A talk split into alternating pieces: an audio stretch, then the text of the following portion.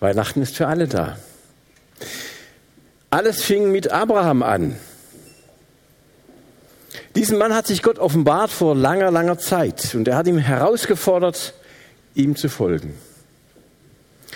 Ohne dass er ihn kannte, ohne dass er ihn gesehen hätte. Er hat zu ihm gesagt, mach dich auf, mach dich auf den Weg. Abraham, so wie er damals ja noch hieß, der hat sich aufgemacht und ist letztlich Stammvater eines ganzen Volkes, der Juden geworden. Und das war der erste monotheistische Glaube. Der Glaube an einen einzigen Gott. Noch lange vor dem Christentum, noch lange vor dem Islam. Jetzt sagen aber viele, das ist euch sicher bekannt, dass der Wahrheitsanspruch der monotheistischen Religionen, Judentum, Christentum, Islam, der Kern des ganzen Problems sei. Ein Skandal mit schlimmen Folgen. Schaut euch doch nur mal um. Und dann sagt man, wenn überhaupt Religion, wenn überhaupt, dann doch lieber eine Form der Vielgötterei, bei der jeder sich seine eigene Gottheit aussuchen, zusammenstellen kann dann würde man den Liebhabern anderer solcher Religionen nicht mehr den Schädel einschlagen. Soll doch jeder nach seinem Fasson, jeder nach seinem Geschmack selig werden, oder? Ich finde, das klingt erstmal plausibel. wenn ich aber darüber nachdenke, muss ich auch sagen, Leute, das ist grunderdboten falsch. Falscher geht es gar nicht. Wenn wir mal ein bisschen historisch die ganze Sache betrachten, dann werden wir feststellen, dass nachweislich die ganzen Völker mit ihren Mythen, ihren völkerspezifischen Götterhimmeln eine ganz tödliche Nebenwirkung hatten, und zwar ohne Ausnahme. Rechte, vor allem das Recht auf Leben, hatten nur diejenigen, die zum jeweils eigenen Volksstamm gehörten. Selbst damals bei den Griechen, wo man ja immer gerne sagt, die Wiege der Demokratie, galt nur derjenige, der ein freier Mensch war, nicht ein Sklave und schon gar nicht ein Mensch aus einem anderen Volk, als lebenswert, als schützenswert. Niemand hatte Recht auf Leben außer die eigene Familie, außer Angehörige des eigenen Stammes oder Volkes. Und so war ein hemmungsloser, ein brutaler Krieg, ein grausames Abschlachten gegen andere Völker sozusagen der Normalfall weil Mord und Totschlag für diese Leute gar nicht Mord und Totschlag waren. Weil es sprach überhaupt nichts gegen das Töten von anderen Menschen. Sie gehörten ja nicht zum eigenen Volk. Und jetzt passiert das absolut Ungeheuerliche. Mit Abraham begannen Menschen zuerst noch ganz unsicher und vage, nebulös, aber dann immer klarer an den einen Gott zu glauben, der die ganze Welt geschaffen habe. Und vor allem nicht nur die ganze Welt, sondern alle Völker, alle Menschen. Und das war ein absolut revolutionärer Gedanke in der ganzen Weltgeschichte. Religion war also nicht mehr bloß die äußerlich rituelle Bestätigung einer ewigen Stammesordnung, für die jedes Opfer ja sogar Menschenopfer nötig gewesen waren, sondern diese nicht sichtbare, dieser transzendente Gott forderte eine individuelle, eine ganz persönliche freie ethische Entscheidung. Nicht mehr, wes Brot ich esse, das Lied ich sing. Nicht mehr, zu welchem Stamm ich gehöre, dessen Gott muss ich auch verehren, ob mir das passt oder nicht. Sondern mit Abraham begann es in der Weltgeschichte erstmalig, dass es einen Gott gab, der eine freie und persönliche Entscheidung von Menschen wollte. Der Mensch war frei und brach somit aus diesem geistigen, religiösen Gefängnis einer Stammesreligion aus, das überhaupt keine Religionsfreiheit kannte. Und so musste der Mensch Toleranz lernen. Denn weil es Gott selbst ist, der eine freiwillige innere Gefolgschaft möchte, wird doch alle erzwungene Gefolgschaft sinnlos, oder? Und nicht nur die Freiheit, sondern auch die Gleichheit aller Menschen vor diesem einen einzigen Gott kam in den Blick. Erstmalig überhaupt. Das fünfte Gebot, du sollst nicht töten, galt nicht nur für die Tötung von Stammesgenossen, sondern es galt im letzten universal. Es galt jedem einzelnen Menschen aus jedem Volk. Und erst das Christentum dann hat das überdeutlich gemacht. Nicht nur zu dem einen erwählten Volk sendet Jesus Christus die Christen, sondern zu allen Völkern. Und das ist das, was wir eben gehört haben im Text, was im Lukas-Evangelium überliefert wird. Der Engel sagt zu ihnen, fürchtet euch nicht, hört doch, ich bringe euch eine gute Nachricht. Und jetzt hier, die dem ganzen Volk große Freude bereiten wird. Denn euch ist heute in der Stadt Davids der Retter geboren. Er ist Christus der Herr.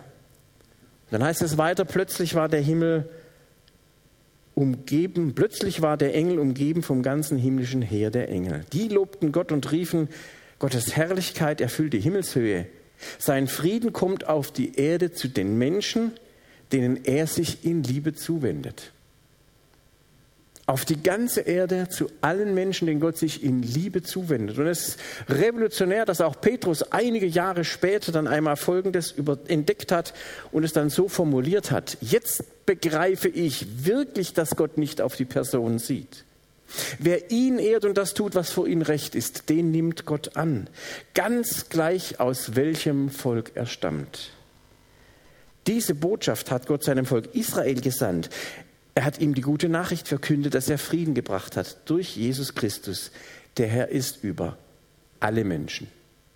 Auch hier wieder genau dieses, es gibt nicht mehr, du gehörst dazu und du gehörst nicht mehr dazu, sondern Gott hat Wohlgefallen an allen Menschen auf dieser Erde zu allen Zeiten.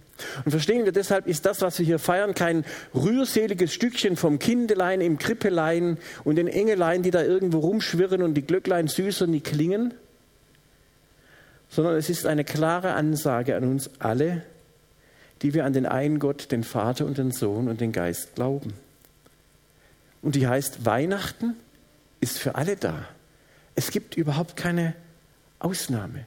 Christus ist der helle Morgenstern. Weihnachten ist für alle Menschen, für das ganze Volk, für jeden auf dieser Erde da. Und dieser Gott wendet sich allen Menschen zu. Männern, Frauen, diversen homo- oder heterosexuellen, Agnostikern, Buddhisten, Muslimen, Atheisten, auch den Impfbefürwortern und den Impfgegnern. Ohne Ausnahme, ohne Ansehen der Person, ohne zu urteilen. Jeder, der es haben mag, darf das Wasser des Lebens, von dem wir eben im Film auch gesehen haben, bekommen. Das ist nicht unsere Entscheidung. Wir gehören nicht zu den auserwählten Völkern oder irgendjemand hat irgendeinen Vorteil gegenüber irgendjemand anderem. Weihnachten ist für alle da. Jeder, der es haben möchte, darf vom Wasser des Lebens nehmen. Gott wendet sich allen Menschen in Liebe zu.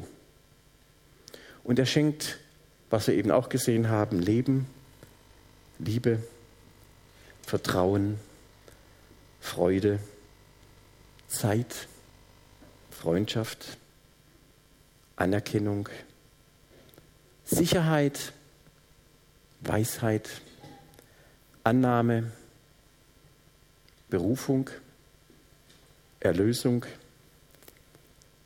Begeisterung, Heilung, Versöhnung, Frieden.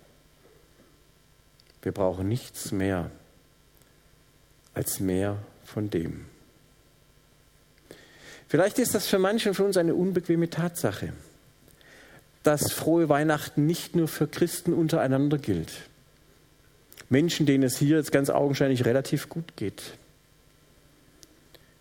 sondern dass das auch ein Auftrag an uns ist.